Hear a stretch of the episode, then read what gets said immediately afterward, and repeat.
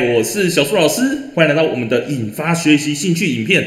今天要跟你分享的主题是孩子求学阶段最重要的是什么呢？我认为是这两件事情哦。讲到引发学习兴趣啊，有一个东西一定要提一下的。我用一个问题来问大家哦。有一个家长他曾经问过我说，孩子对新学校学习兴趣缺缺，是否该让孩子转回原本的学校呢？因为孩子他刚从旧的学校转来新的学校，孩子的表现就是没有活力。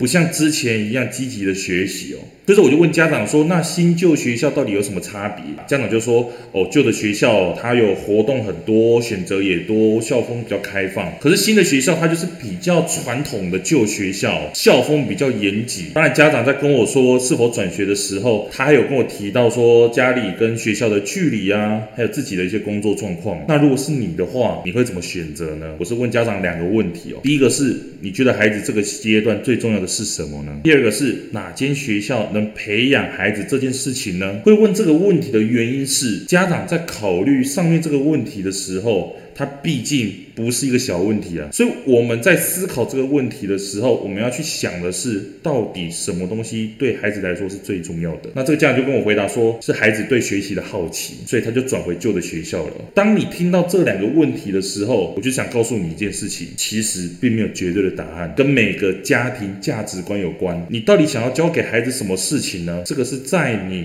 遇到孩子学习问题的时候，你不知道该如何解决。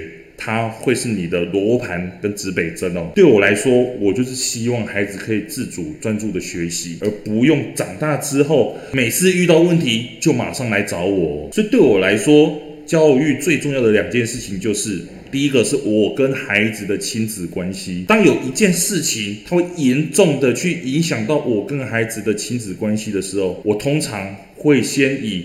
我跟孩子的关系维持良好为主。第二个，孩子的好奇心哦，让孩子拥有好奇心是引发孩子学习兴趣的核心哦。对你来说，你觉得最重要的是什么呢？如果你真的想要去引发孩子的学习兴趣，你对孩子教育的价值观会深深的影响孩子他是否能够自己自主专注的学习哦。那我们课程就讲到这里，我们就下节课再见喽，拜拜。为了要解决孩子的情绪问题、学习问题、课业问题，甚至是专注力问题，你想要获得更多的免费教学影片吗？欢迎加入到我们的 LINE 大小树教育学院里面，搜寻 LINE ID 小老鼠九七九 dxwrf，我们会给你更多详细的影片内容。加入后，点选我们的课程资讯。还会给你完整的购课链接，让你